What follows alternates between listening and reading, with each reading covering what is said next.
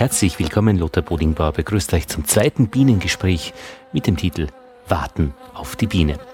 Und ich begrüße auch meinen Gast heute. Mein Name ist Gottfried Schatz, ich bin 77 Jahre alt und komme aus Österreich, dem Burgenland genau gesprochen habe Chemie in Graz studiert und war dann in verschiedenen Teilen der Welt als Universitätsprofessor für Biochemie tätig, bin schließlich in der Schweiz gelandet und heute ein emeritierter, das heißt also ein pensionierter Professor.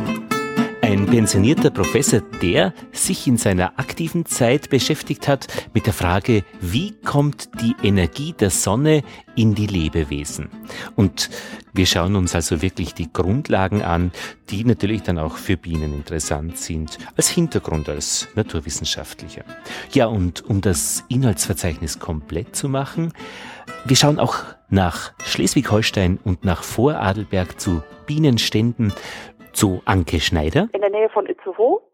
Ich bin Imkerin, habe selbst zehn Bienenvölker und ich bin die erste Vorsitzende des Vereins seit Januar diesen Jahres.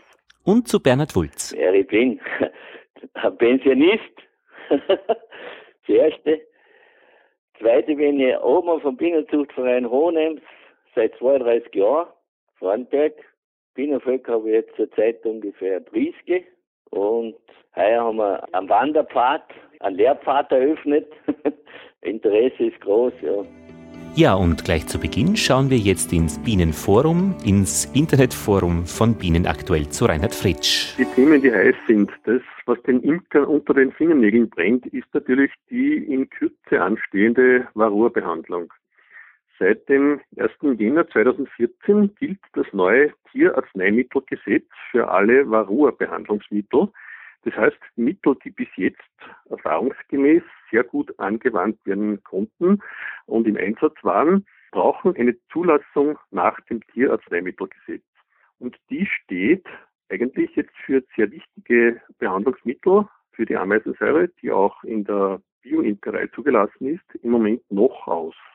Ich habe mit der Biene Österreich, das ist der Dachverband, über den Erwerbsimkerbund und den Imkerbund telefoniert und vom Christian Golgenzahn erfahren, dass am Wochenende von einer Firma die Zulassung beantragt worden ist. Für eine bestimmte Art der Anwendung. Ameisensäure wird dann halt leider nicht mehr ganz so billig zu beziehen sein, wie wir es jetzt gewohnt waren. Dafür ist es in einer dem Tierarzneimittelgesetz entsprechenden Qualität erhältlich. Und das darf nur von einer Firma eingebracht werden mit sehr hohem, leider sehr hohem finanziellen Aufwand für die diversen Untersuchungen, die dafür notwendig sind. Es sollte sich aber knapp mit Ende Juni, Anfang Juli ausgehen, dass diese Ameisensäure, die wir bis jetzt gewohnt waren, auch weiterhin legal eingesetzt werden kann. Ja, und dieses Thema Varroa-Behandlung steht natürlich bei vielen im Mittelpunkt. Bei vielen steht die Varroa-Behandlung etwa Anfang Mitte Juli, die Haupt-Varroa-Behandlung an. Und da sollte die Ameisensäure bereits zugelassen sein. Oxalsäure, die wir dann für die Restentmilbung in der brutfreien Zeit, so November, Dezember herum, anwenden. Ebenfalls ein in der Bioimkerei zugelassenes Mittel hat auch noch nicht nach diesem Tierarzneimittelgesetz die Zulassung, sollte aber auch im Spätherbst vorliegen. Aber es gibt ja auch jetzt schon die Mittel, die man ständig verwenden kann, oder? Also diese Blättchen und. Es gibt bereits Mittel, die die Zulassung schon hinter sich haben. Das sind Mittel, die auf Thymolbasis funktionieren, sind aber nicht so populär angewendet bis jetzt wie eben Ameisen und Oxalsäure. Aber wichtig ist, dass diese Mittel erst nach der Honigschleuderung eingesetzt werden dürfen. Also alle diese Varroa-Behandlungsmittel dürfen ja nur in der Zeit angewandt werden, wo keine Honigernte mehr stattfindet. Drohnenbrut ausschneiden ist etwas, das man auch in der Zeit anwenden darf, wo anschließend noch Honig geerntet wird, weil ja hier keinerlei Mittel in den Bienenstock eingebracht werden. Alles andere, Ameisensäure, Oxalsäure oder eben artverwandt damit das Bienenwohl, wo auch die Oxalsäure drinnen ist, dürfen wir nur angewandt werden, wenn keine Honigernte mehr ansteht. Was nicht äh, vielleicht unerwähnt bleiben sollte, ist auch die Hyperthermie, also die Zufuhr von Temperatur, die der Bienen nicht ausmacht, aber der Varroa-Milbe. Hier gibt es also auch schon im Einsatz befindliche Gerätschaften, die die Varroa-Milbe stark dezimieren, ohne dass Ameisensäure, Oxalsäure, Thymolpräparate und dergleichen zum Einsatz kommen. Ja, und sonst werden sich die Imker im Forum wahrscheinlich schon ein bisschen im, über den Honig freuen. Oder hält man sich da eher bedeckt? ja, etwas bedeckt, aber der Grundtenor in einigen Gebieten ist der, dass die heurige Honigernte geringer ausfallen wird als die Jahre vorher. Es war leider genau zu diesen Zeiten, zu den Eisheiligen, in manchen Bereichen so, dass die Rubinie geblüht hat und dort die klimatischen und die Wetterbedingungen leider sehr schlecht waren. Entweder verregnet oder die Temperatur hat zwar gepasst, aber der Wind war einfach zu stark, sodass die Bienen den Nektar aus den Blüten nicht ordentlich ernten können haben.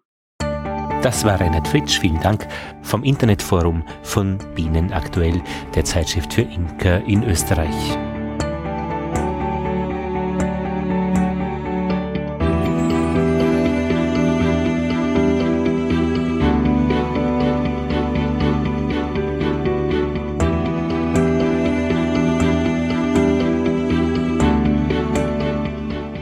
So, in der nächsten Ausgabe der Bienengespräche geht es um den Ableger. Da geht es also wirklich um die Sache, wenn nämlich wir selbst, also meine Frau und ich, die Bienen bekommen. Die Ableger sind in Vorbereitung.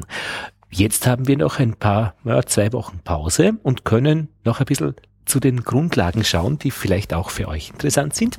Wir gehen also jetzt ein bisschen von den Bienen weg, allgemein zum Thema, wie kommt eigentlich die Energie der Sonne in uns Lebewesen? Und die Bienen sind ja der Vermittler, die ja von den Pflanzen Honig erzeugen, ja, und Honig als Energiespeicher dann auch wirklich Lebewesen, sich selbst, aber auch uns Menschen ja, zugänglich machen. Und die Grundlagen stecken wirklich tief im Detail. Ich habe in Graz den Biochemiker Gottfried Schatz getroffen.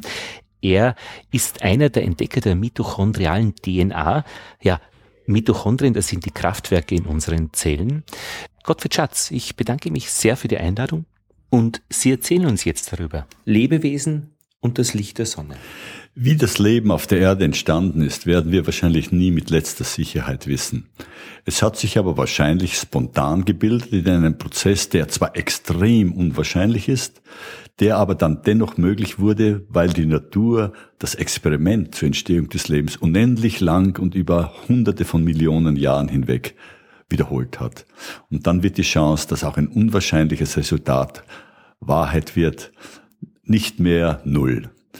Und aus diesem Wunder, denn so muss man es doch bezeichnen, entstanden die ersten Lebewesen, die sich allerdings zunächst nicht von der Sonne, sondern von in den Ozeanen angesammelten Molekülen ernährten, die sich vor der Entstehung des Lebens gebildet hatten durch andere Prozesse wie Blitze oder Vulkanausbrüche.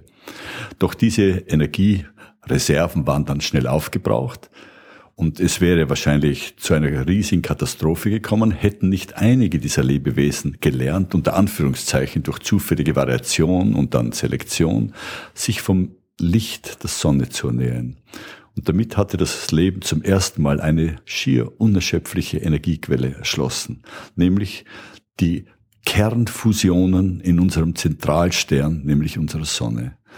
Und dieses Licht kommt von der Sonne in acht Minuten auf die Erde gerast und wird dann zum großen Teil wieder reflektiert oder in Wärme verwandelt, aber ein winziger Teil wurde von diesen Lebewesen mit Hilfe von Farbstoffen eingefangen. Heute ist es vor allem das grüne Chlorophyll, das wir alle kennen. Und dieser Farbstoff fängt die, diese Strahlungsenergie des Sonnenlichts ein und verwandelt sie in chemische Energie, also in Moleküle, mit denen das Leben arbeiten kann.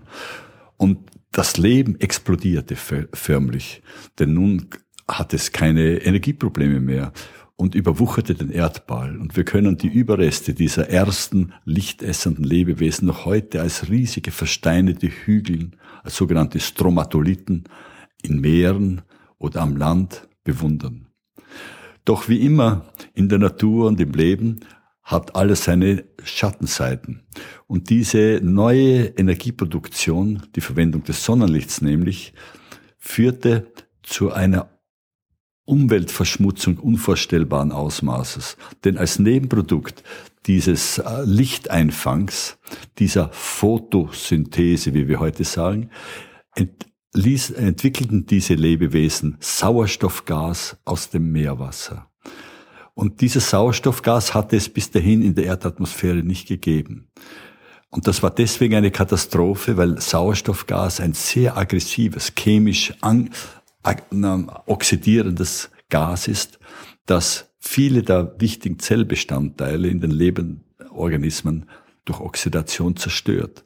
Und man vermutet, dass durch diese Anreicherung des giftigen, aggressiven Sauerstoffgases vielleicht 99 Prozent aller bis dahin entstandenen Lebewesen wieder getötet wurden. Da krabbelt noch nichts. Also praktisch, äh, welche, von welchen Lebewesen sprechen wir da? Bis zu diesem Zeitpunkt und noch etwas darüber hinaus waren es einfache, einzellige Lebewesen, die sehr unseren heutigen Bakterien glichen. Es gab also noch keine vielzelligen Organismen mit sogenannten differenzierten Zellen, in denen die einzelnen Zellen verschiedene Funktionen erfüllen, wie so zum Beispiel in unserem Körper. Und das Leben spielte sich im Wasser ab. Nach heutiger Vermutung entwickelten sich die ersten Lebewesen an den Rändern der Meere oder im Wasser selbst. Und erst später lernten sie, das Land zu besiedeln, weil dort waren sie natürlich der Austrocknung ausgesetzt und mussten neue Mechanismen entwickeln. Das Meer war wahrscheinlich wirklich die Wiege des Lebens auf unserem Planeten. Konnte Leben entstehen oder musste Leben entstehen? Aus heutiger Sicht würden wir sagen, das Leben musste letztlich entstehen. Wir wissen das nicht mit Sicherheit natürlich. Und ich möchte ausdrücklich betonen, dass meine Antwort jetzt alles Religiöse ausklammert, weil das ist wieder eine eigene Welt, mit der die Wissenschaft keine Berührung hat. Wir glauben, dass unter den Bedingungen, die es auf dem jungen Planeten Erde gab, das Leben früher oder später entstehen musste, obwohl diese Entstehung so unglaublich unwahrscheinlich war. Aber wie gesagt, das Experiment wurde oft versucht, unendlich oft versucht. Und was sehr wichtig ist, es musste ja nur ein einziges dieser Abermilliarden Experimente gelingen, um den Funken des Lebens zu zünden, sodass sich das Leben dann ausbreitete. Das habe ich nicht ganz verstanden. Von welchem Experiment, das sehr oft stattfindet, sprechen Sie da? Das ist das Spiel, das zufällige Spiel der Natur mit Molekülen. Die Moleküle des Lebens, die wir in unseren Zellen heute finden und die wir als typisch biologische Moleküle betrachten, wie zum Beispiel die Eiweiße oder die Fette, bilden sich nämlich, wie man eindeutig gezeigt hat, spontan, wenn man eine Gasatmosphäre, die der ehemaligen Uratmosphäre der Erde ähnelt, mit elektrischen Entladungen behandelt, eine Woche lang. Und dann bildet sich eine braune Suppe in diesem Experiment, das man nun im Laboratorium durchführt. Und in dieser braunen Suppe findet man fast alle Moleküle, die es braucht, um lebende Zellen herzustellen. Und dann haben diese Moleküle natürlich eine Chance gehabt, miteinander zufällig zu reagieren. Die meisten dieser Zusammenstöße waren nicht produktiv. Ganz, ganz wenige waren produktiv. Die Moleküle blieben aneinander hängen, bildeten vielleicht neue Verbindungen und so schaukelte sich das wahrscheinlich ganz langsam auf. Und noch eine Frage hätte ich zu diesem ersten Teil. Äh, Sie haben gesagt, äh, die Überreste findet man heute in, in so aufgetürmten Stromatoliten. Stromatoliten sind die versteinerten Überreste dieser Lebewesen. Einige dieser Lebewesen sammelten Calcium und Carbonat und andere Mineralien in ihrem Inneren an und als sie starben, blieben diese Mineralien zurück. Es sind versteinerte Überreste dieser frühen Lebewesen. Wir kennen ihre modernen Nachfahren und diese sind wahrscheinlich sehr ähnlich den sonnenlichtessenden Organismen, die man heute noch in riesiger Zahl in den Weltmeeren findet. Was sind das? Das sind einerseits einzellige Algen, das sind also schon höhere Zellen, die mit den ursprünglichen Zellen, die am Anfang des Lebens entstanden sind, fast nichts mehr gemein haben, schon viel komplizierter sind und unseren eigenen Zellen ähnlich sind. Und sonnenlichtessende Bakterien, die ja unendlich viele äh, Namen haben, von denen es Hunderttausende von verschiedenen Sorten gibt. Und von welchem Zeitpunkt reden wir, als Leben entstanden ist? Also die Erde ist viereinhalb Milliarden Jahre alt. Von 3,8 Milliarden Jahren. Das Leben auf unserer Erde hat sich wahrscheinlich bereits 700 Millionen Jahre nach der ersten Erkaltung unseres Erdballs gebildet. Eine unglaublich kurze Zeit. Das hat auch viele Forscher dazu bewogen, anzunehmen, dass die ersten lebendigen Keime gar nicht auf unserem eigenen Planeten entstanden sind, sondern irgendwo anders, schon früher in fernen Sonnensystemen und dann mit Meteoren und anderen Himmelstrümmern getrieben durch den Druck des Lichts auf unsere Erde gekommen sein könnten. Und diese sogenannte Panspermie-Idee ist immer noch durchaus aktuell.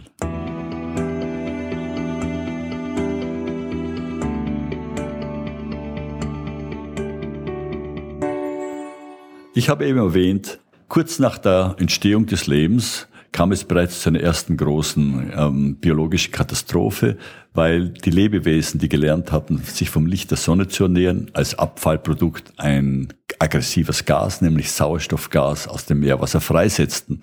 Und dieses Gas, das sich anreicherte, tötete wahrscheinlich einen Großteil der Lebewesen, die sich bis dahin gebildet hatten. Aber die Natur findet immer einen Weg aus der Krise. Und in diesem Fall gelang es hier, Lebewesen zu entwickeln, die sich gegen diese oxidative äh, Zerstörung durch Sauerstoffgas schützen konnten. Und diese Schutzmechanismen sind noch heute in unserem Körper aktiv und schützen uns vor einer oxidativen Zerstörung unseres Lungengewebes zum Beispiel oder anderer unseres Gehirns, die alle von Sauerstoffgas umströmt werden. Und schließlich lernten einige Lebewesen sogar wiederum durch Anpassung und dann Selektion ähm, dieses schädliche Sauerstoffgas in nutzbringender Weise zu verwenden, indem sie nämlich die Überreste von sonnenlichtessenden Organismen verbrannten und die bei dieser Verbrennung frei werdende Energie zu ihrer eigenen Energieproduktion verwendeten. Damit war das erfunden, was wir heute Atmung nennen, die Verbrennung von Nahrung.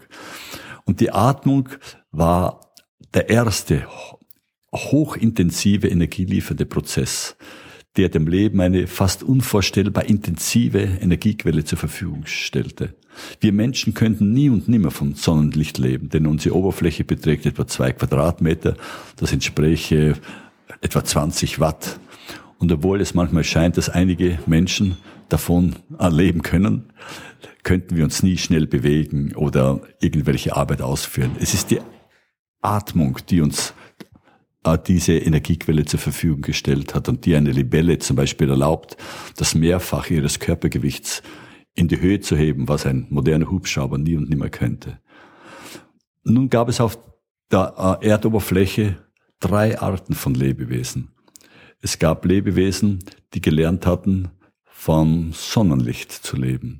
Dann gab es Lebewesen, die gelernt hatten, mit Hilfe von Sauerstoffgas die Überreste dieser sonnenlichtessenden Zellen zu verbrennen, also sie zu veratmen. Und da gab es eine dritte Art, die weder das eine noch das andere konnte, sondern ganz wie die allerersten Lebewesen von der Vergärung von organischen Stoffen lebte, die sich in den Weltmeeren fanden. Unter Vergärung versteht man den Abbau von Stoffen wie Zucker zu einfacheren Bruchstücken, wie das heute Hefezellen tun, die ja bekanntlich Zucker zu Alkohol und Kohlendioxid äh, vergären. Und dieser Prozess ist sehr robust, liefert aber sehr wenig Energie, sodass diese dritten Lebewesen, die weder Sonnenlicht essen noch atmen konnten, nicht sehr viel anfangen konnten. Sie waren rückschrittlich, weil sie eine veraltete Form der Energieproduktion verwendeten. Und doch gelang gerade diesen primitiven Lebewesen der dritten Art vor etwa zwei Milliarden Jahren ein Meisterstück. Sie fingen sich nämlich Zellen ein, die bereits die Atmung beherrschten und hielten sie in ihrem Inneren gefangen und verwendeten sie als Fremdarbeiter gewissermaßen, als Energieproduzenten. Und diese Symbiose, wie wir Biologen sagen, behagte offenbar beiden Partnern.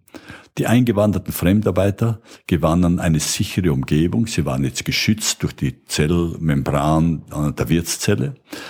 Die Wirtszelle stellte auch für die äh, Verdoppelung des Erbmaterials dieser eingewanderten bakterienähnlichen Lebewesen eine sehr effiziente Maschinerie dar.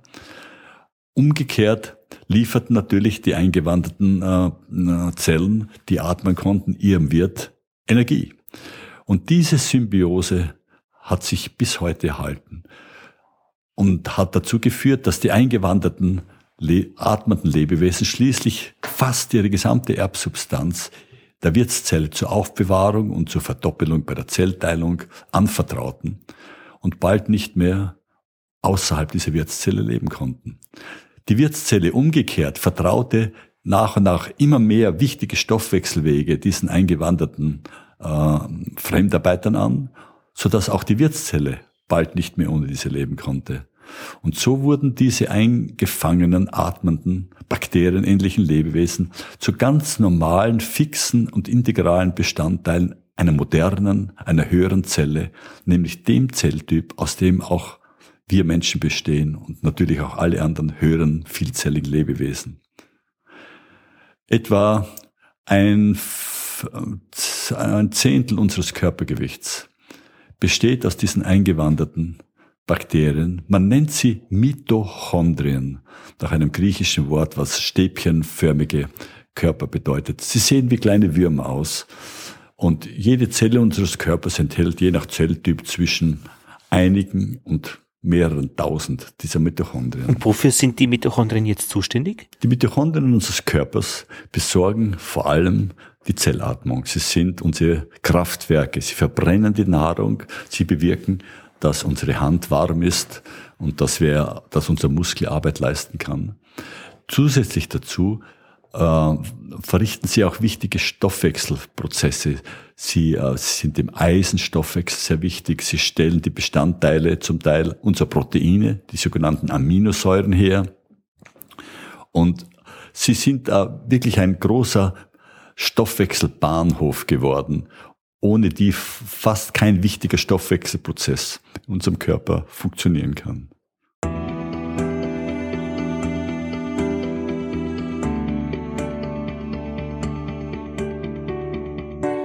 Wann haben sich denn Tiere von den Pflanzen getrennt mit ihren Mechanismen äh, Sonnenlicht jetzt? Ich werde oft gefragt, wie sich die verschiedenen Lebensformen wie Tiere, Pflanzen, Insekten und so weiter voneinander getrennt haben. Äh, das war vor sehr, sehr langer Zeit und man kann das sehr genau heute verfolgen, indem man das Erbmaterial dieser verschiedenen Organismen chemisch untersucht. Je stärker sich das Erbmaterial zweier Lebewesen voneinander unterscheidet, desto weiter geht ihr gemeinsamer Ursprung zurück. Ein Beispiel, das Erbmaterial eines Menschen unterscheidet sich erstaunlich wenig von dem eines Schimpansen. Das ist kein Wunder, weil wir und die Schimpansen haben, sie, haben uns etwa vor sechs Millionen Jahren voneinander verabschiedet. Dagegen ist das Erbmaterial eines Menschen sehr, sehr verschieden von dem zum Beispiel einer Pflanze, weil hier die Trennung des Stammbaumes viel, viel früher geschehen ist. Ich habe die einzelnen Zahlen nicht im Kopf, aber man kann das heute relativ gut nachkonstruieren, den Baum des Lebens mit großer Genauigkeit, mit erstaunlicher Genauigkeit zeichnen. Biologie ist eigentlich die historische Wissenschaft par excellence. Mitochondrien haben Pflanzen auch. Nun, die grünen Pflanzen enthalten Mitochondrien, wie alle höheren Lebewesen, aber sie halt enthalten zusätzlich noch Chloroplasten. Das sind Mitochondrien-ähnliche Strukturen in jeder Zelle, die grün sind, weil sie das Chlorophyll enthalten und die das Sonnenlicht einfangen und in chemische Energie verwandeln. Pflanzen haben also zwei Kraftwerke. Ein Verbrennungskraftwerk, die Mitochondrien, und ein Solarkraftwerk, die sogenannten Chloroplasten, die grünen Chloroplasten. Woher kommen diese Chloroplasten? Diese grünen Chloroplasten waren ebenfalls, ähnlich den Mitochondrien, frei lebende, einzellige, bakterienähnliche Lebewesen, die das Licht der Sonne verwerten konnten. Und in einem zweiten Symbioseprozess, der dem, dem des Einfangs von Mitochondrien sehr ähnlich war, haben Zellen die wahrscheinlich schon Mitochondrien enthielten, aber das wissen wir noch nicht genau, haben Zellen diese lichtessenden, einzelligen, bakterienähnlichen Lebewesen auch eingefangen und hatten nun zwei Arten von Fremdarbeitern in sich und waren nun besonders gut gerüstet, immer Energie produzieren zu können. Am Tag durch Einfang von Sonnenlicht, in der Nacht oder am Meeresgrund durch Verbrennung von organischen Stoffen. Und aus dieser modernen Zelle entstanden die heutigen Pflanzen. Und insgesamt äh, geht es äh, darum, dass man erstlich Licht von der Sonne einfängt, um Energie zu haben, um Chemie zu betreiben, oder? Ich werde oft gefragt, was geschieht eigentlich mit dem Licht der Sonne? Es wird von dem Farbstoff der lichtessenden Zellen eingefangen. Bei Pflanzen ist das Chlorophyll, bei Bakterien gibt es ähnliche Farbstoffe, die das bewirken. Und diese Energie dient dazu, chemisch hochreaktive Moleküle zu bilden, deren Synthese Energieeinsatz erfordert. Und mit Hilfe dieser chemisch reaktiven Moleküle können Zellen dann einerseits sich bewegen, Arbeit leisten, wachsen und auch andere Moleküle synthetisieren, deren Synthese wiederum Energie braucht. Das heißt, dass die Strahlungsenergie des Sonnenlichts wird letztlich in chemische Energie umgewandelt.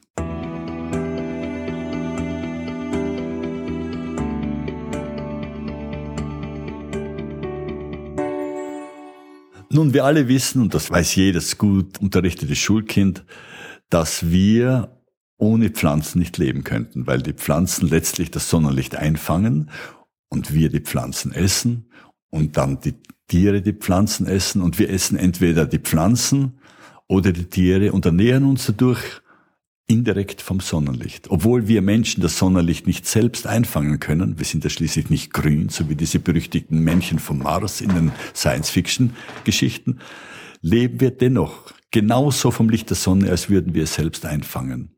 Wir müssen aber dafür einen Preis bezahlen. Denn wenn von einer Pflanze zum Beispiel eine gewisse Energiemenge eingefangen wird, die kann man ausdrücken, wie man will, dann, und wenn diese Pflanze dann von einem Tier gegessen wird, dann geht 90 Prozent der von der Pflanze ursprünglich eingefangenen Sonnenenergie verloren. Warum? Weil wenn das Tier die Pflanze frisst, dann muss es laufen, es muss sich gegen die Kälte schützen, es muss einfach am Leben bleiben und dazu braucht die Kuh zum Beispiel sehr viel Energie. Das heißt, wenn wir die Pflanze direkt essen, könnten wir so und so viel, sagen wir 100 Kalorien bekommen. Wenn wir dann das Steak der Kuh essen, sind von diesen 100 Kalorien bestenfalls 10 Kalorien übrig. Das heißt, mit jedem Schritt der Nahrungskette gehen 90 Prozent der eingefangenen Sonnenlichtenergie verloren. Und das erklärt auch, warum gewisse Tiere so selten sind. Ein Tiger ist deswegen so selten, weil ein Tiger frisst ja keine Pflanzen selbst, sondern er frisst andere Tiere. Das heißt, er ist in Nummer drei in der, in der Nahrungskette. Zuerst die Pflanzen, dann die pflanzenessenden Tiere und schließlich der Tiger.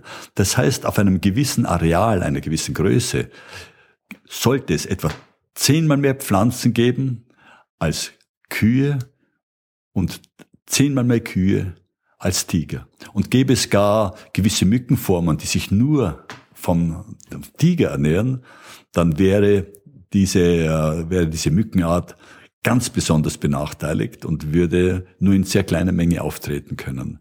Und niemand frisst den Tiger?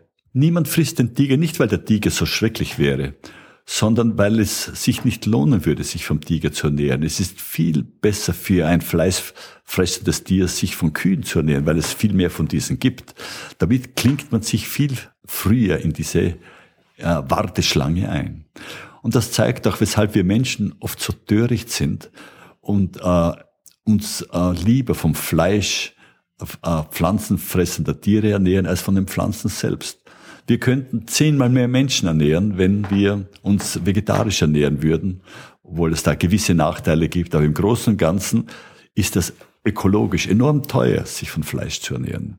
Und ich vermute persönlich, dass wir nicht so weiter wursteln können und äh, mit Tierfabriken und mit komplizierten Energieaufwand äh, Tiere züchten, die wir dann essen. Wir müssen eine vernünftige Art der Ernährung finden, wo wir uns früher in diese Nahrungskette einklinken.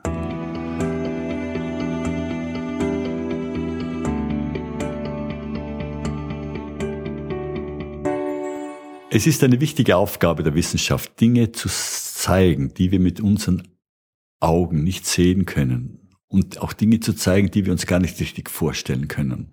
Und eine, eines dieser Dinge ist die Tatsache, dass es Lebewesen gibt, die gar nicht vom Licht der Sonne abhängen, die nicht irgendwo in dieser Nahrungskette stehen, äh, wo Tiere und Pflanzen und Tiere sich vom Sonnenlicht letztlich direkt oder indirekt ernähren.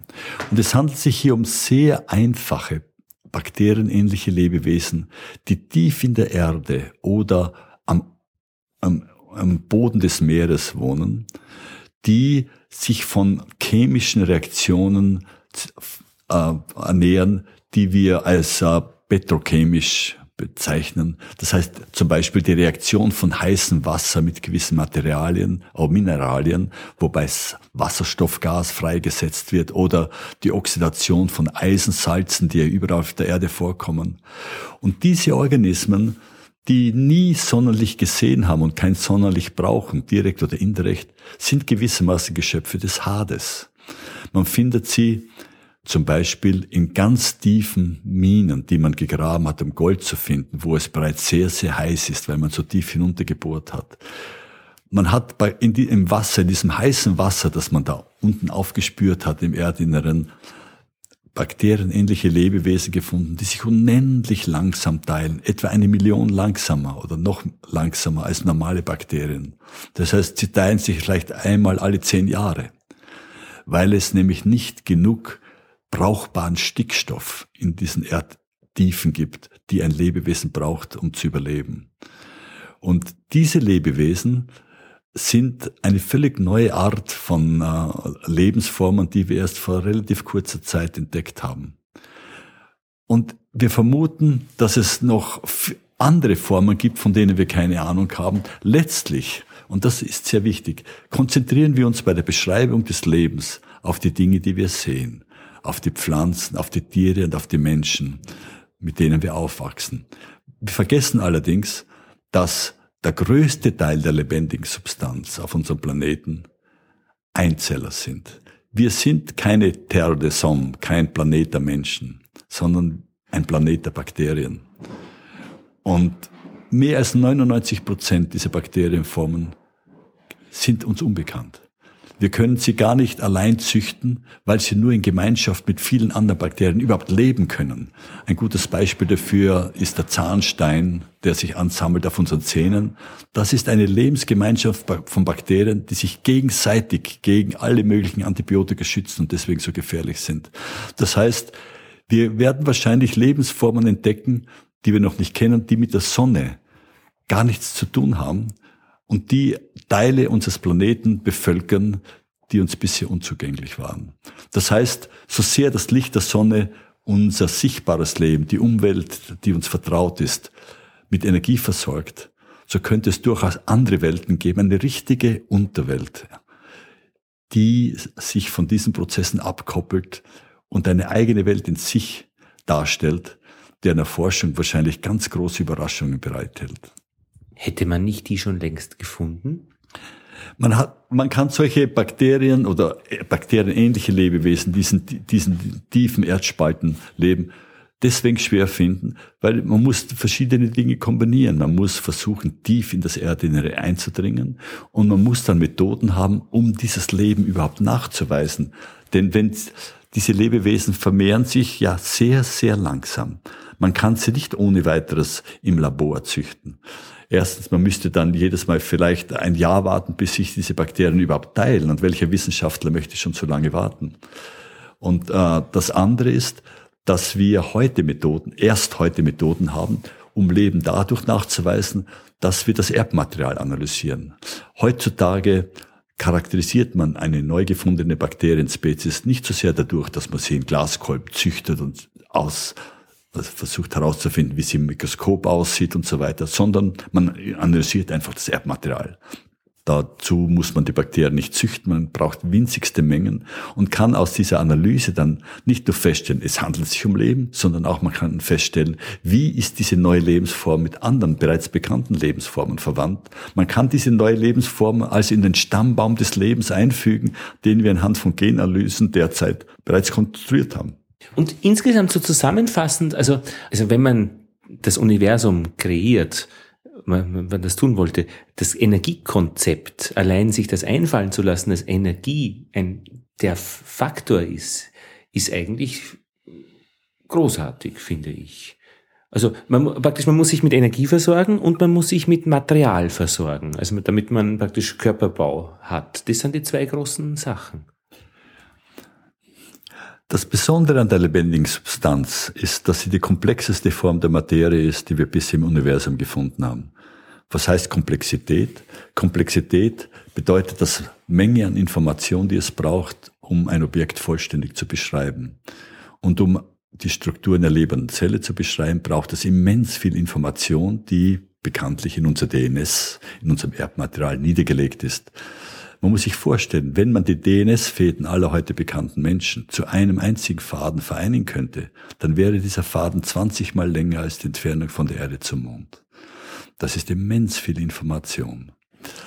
Man fragt sich, warum muss Leben so komplex sein? Es kann, wie kann sich überhaupt eine komplexe Materie aus einer weniger komplexen bilden? Das widerspricht den bekannten Gesetzen, dem berühmten zweiten Hauptsatz der Thermodynamik der Physik. Das, kann, das Leben kann nur sich deshalb aus einfacheren, weniger komplexen Bausteinen entwickeln, weil es bei dieser Entwicklung und bei seinem Lebensprozess sehr viel Unordnung schafft, Wärme in Form von Wärme, die wir abstrahlen, so dass gesamthaft der Grad an Unordnung zunimmt. Das heißt, das Leben muss dauernd Energie verwenden, um Dinge zu verbrennen, Hitze zu erzeugen, um Unordnung zu schaffen. Und dazu, um das effizient, um effizient Unordnung zu schaffen, braucht es komplexe Maschinen. Und das sind lebendige Zellen. Es ist also ein schwer verständlicher Widerspruch für einen äh, Nichtwissenschaftler, dass Leben deswegen so viel Unordnung schafft im Universum, in der Umgebung, weil es so komplex ist und sehr viel Energie umsetzen kann. Ein Gramm meines Fingers setzt pro Sekunde 10.000 Mal mehr Energie um als ein Gramm unserer Sonne. Wir sind also eine sehr dynamische, leidenschaftliche und verletzliche Materie, was letztlich auch erklärt, dass wir altern und dann schließlich sterben. Wir sind nicht stabil. Und für diese komplexe Maschine, für den Betrieb dieser komplexen Maschine, die eben diese Unordnung schafft, also Inseln der Komplexität, braucht es eben die Energieversorgung und das stellt die Sonne sicher. Um diese komplexe Maschine des Lebens zu betreiben, braucht es eine mächtige Energiequelle. Das ist, wie gesagt, unsere Sonne. Und letztlich wandeln unsere Zellen, direkt oder indirekt, das Sonnenlicht in Wärme um und erzeugen dadurch Unordnung in Form von schnell sich bewegender Moleküle, die wir wild herumwirbeln. Und so können diese Zellen komplex bleiben und werden, ohne die Gesetze der Physik zu verletzen. Und wenn man jetzt sagt, okay, es kommt bei Menschen noch die, die, die, die, das äh, Spirituelle dazu, also die Gedanken und die Ideen, äh, das ist ja noch einmal spektakulärer insgesamt. Also da geht es ja nicht nur um die... Was, das ist jetzt eine neue Dimension des Wunderbaren. Es gibt einen Teil unseres Körpers, der das Licht der Sonne indirekt natürlich besonders intensiv umsetzt, weil er besonders intensiv atmet, also Nahrungsstoffe verbrennt. Und das ist unser Gehirn. Unser Gehirn verbraucht ein Fünftel der Energie unseres Körpers, obwohl es nur etwa, ich glaube, fünf Prozent des Körpergewichts ausmacht. Unser Gehirn brennt also mit ganz erhöhter Intensität. Und das erklärt auch sehr wahrscheinlich, dass es besonders schnell altert. Unser Gehirn und dessen Ausstülpung nach außen, die, die Netzhäute, sind die Gewebe unseres Körpers, die vom Alterungsprozess ganz besonders betroffen sind, weil sie durch diese hohe Brennintensität geschädigt werden. Und das ist deswegen auch sehr interessant, weil gegenwärtig machen sich die Menschen Sorge darüber, dass die, das Internet und die ganzen Datenspeicher immer mehr Energie verbrauchen und dass heute bereits in den USA die Datenspeicher etwa ein Prozent der Elektrizität der Vereinigten Staaten verbrauchen. Das ist wahrscheinlich nur ein Anfang, denn unser Gehirn verbraucht 20 Prozent unserer Körperenergie. Und dieses Altern ist wegen letztlich Sauerstoff der Radikale und so, also das ist halt Elektronen. Unser Gehirn altert zum Teil, wie wir vermuten, durch die hohe Brennintensität, die dann die Zellbestandteile schädigt. Aber wir altern auch aus anderen Gründen. Und äh, es gibt mehrere Gründe, warum unsere Zellen altern. Einige sind genetisch, andere sind, äh, haben andere Ur Ursachen. Es gibt keinen einzigen Grund, weshalb wir altern. Und wir sind derzeit dabei, diese verschiedenen Alterungsuhren aufzuspüren. Wahrscheinlich bei einigen in der heimlichen Hoffnung, sie dann verlangsamen zu können. Wobei man sich natürlich fragen muss, ob das eine sinnvolle Alternative, ein sinnvolles Ziel wäre zum heutigen Zeitpunkt.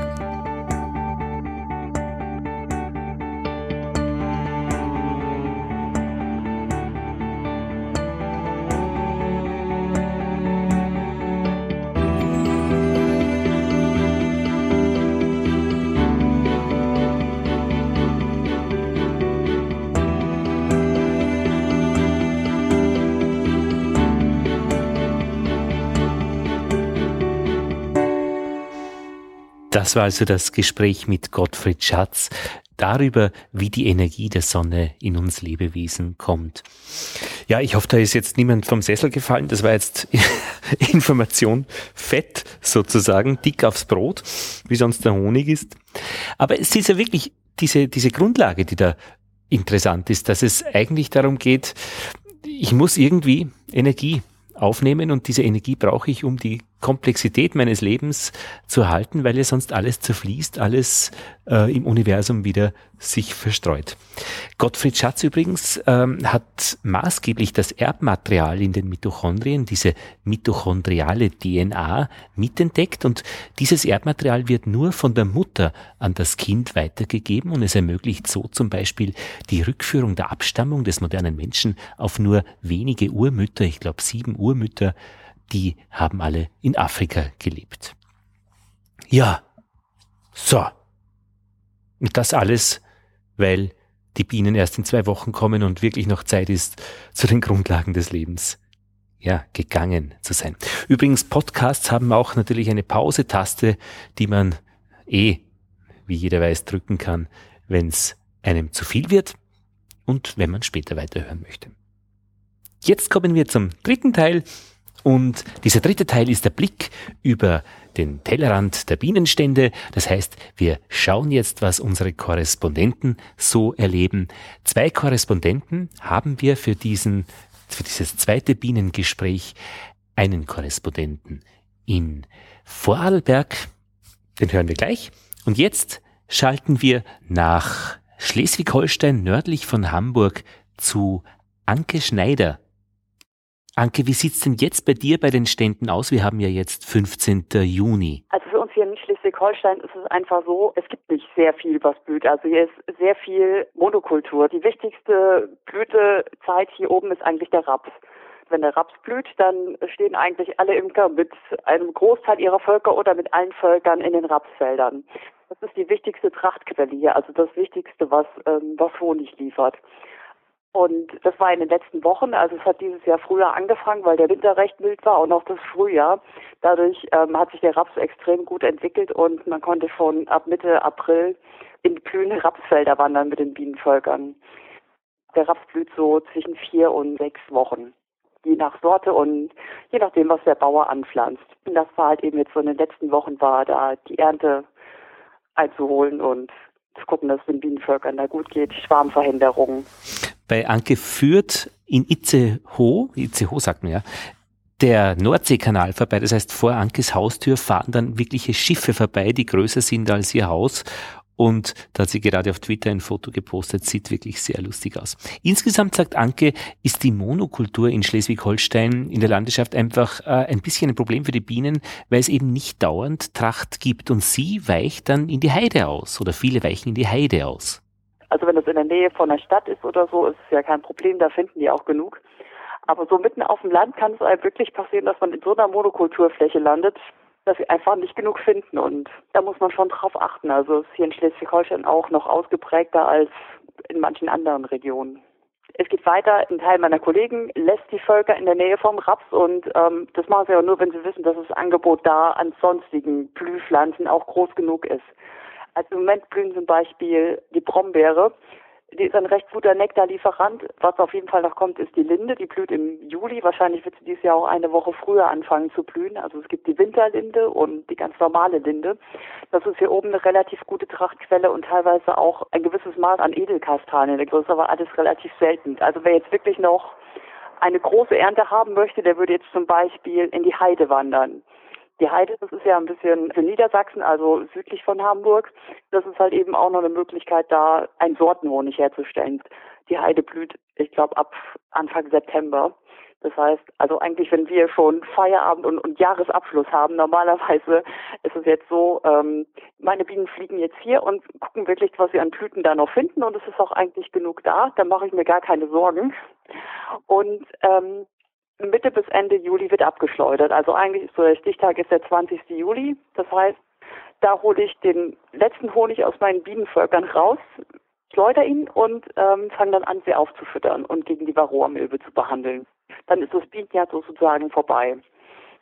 Ich habe es damals so gelernt, ähm, wenn die Beeren der Eberesche komplett rot sind, also wenn die wirklich so, so ganz gereift sind, dann ist das Bienenjahr vorbei dann blüht einfach nichts mehr, was in ausreichender Form Nektar bringt und dann ist eigentlich so die Zeit, wo man abschleudert. Ja, das war Anke Schneider aus Itzehoe, aus Norddeutschland, nördlich von Hamburg. Und jetzt ein Blick nach Westösterreich hinter den Adelberg oder von der anderen Seite gesehen vor dem Adelberg zu Bernhard Wulz. Ja, Bernhard vom Imkerverein Hohen Ems. Wie schaut's denn bei dir aus? Die letzten Wochen haben wir ziemlich viel Schwärme gehabt. Ich bin gerade jetzt von der Hehober gekommen und haben jetzt einen Schwarm angefangen, oder? Die letzten 14 Tage haben wir total viel Schwärme gehabt, weil der höchste war halt einmal auf 12 Meter oben, oder? Warum hat es so viel gegeben? Das war in der Woche, wo die Eismänner waren, oder? Die kalte Woche, die hat das vorangetrieben, kein Flug, nix, oder? Und der Haufen Bienen drinnen. Und dann ist das losgegangen, oder? Bei einem bin ich gescheitert heuer noch, aber bis jetzt haben etwa 20 eingefangen, wo ich heute gestern zusammengezählt habe. Ich bin da so der kleine Feuerwehrmann. Und da, wo Anke zuerst erzählt hat, dass sie in die Heide gehen, um dort Sortenhonig, einen Spätenhonig zu kriegen, da geht Bernhard äh, auf die Alp hinauf und, und da geht's jetzt richtig los, sagt er, in der kommenden Zeit. Bisher war ja noch nicht allzu viel los. Ja, zurzeit nicht ja, ganz ein bisschen ist es los, ja, ist in Bewegung, aber noch nicht viel. Es ist einfach zu warm, oder? Zuerst war der Sahara-Staub, der hat das ausgetrickend und nachher, jetzt haben wir die frühe Woche haben wir eine hohe Temperatur gehabt, um, um die 30 Grad, oder? Und das ist einfach einmal nichts, oder? Jetzt müssen wir halt warten, bis man in die Hochgebirgslagen fahren kann, oder? In 14 Tagen, oder? Ja, ja, auf 16, 1700 Meter. Das sind alles Alpenblumen, oder? Weil die, die fangen erst jetzt zum Blühen an. Die Wiesen, die alten Wiesen, die kommen erst in 14 Tagen, oder? Und das ist faktisch wieder der zweite Frühling, oder? Ja, bis etwa, bis etwa 10. August, oder? 10. und 15. je nachdem, oder? Und dann, und dann fahren wir heim. Und dann wird einmal abgeschleudert, geschwind einmal, oder? Und dann müssen wir halt eine Behandlung machen, oder? Und Jahr haben wir halt, Jahr haben wir einen Websenblock gehabt, zuzüglich da. Es war, sowas haben wir noch nie erlebt. Da man, man hat können vor die Fluglöcher anstehen, da sind dann die Websen angeflogen und man hat nochmal können zuklatschen, da waren sie halt hin, oder? Aber, aber die sind geflogen, mehr wie die Bienen schon. Bei den Wespen heißt es ja, soll man die Königin früh erwischen von den Wespen, um zu verhindern, dass sie unendlich viele Nachkommen zeigt. Bernhard sagt, äh, Bernhard ist vom Bienenzuchtverein Hohenems und die haben eine recht schöne Website und ich werde in den Shownotes dorthin verlinken mit vielen Informationen auch für Neueinsteiger. Bernhard sagt, dass die, das Vorarlberg ja eigentlich kein großes Bienenland ist und er selbst ist aus Kärnten zugewandert. Ich bin ein Kärntner, aber ich habe das schon von, von, von, von Jugend auf, ganz von Jugend auf, habe ich das schon mitgekriegt. Oder? Dann die Klagenfurten haben da in das Gebiet gewandert und wenn die Klagenfurten gekommen sind, und dort hat man auch noch keine elektrische Schleider, nichts gehabt, da haben wir halt die Schleider getrieben, oder? Und dann hat es halt mitunter wieder ein, zwei Gleisle Honig gegeben. Es war immer besser noch als wie die Marmelade. so ist man halt reingekommen, oder?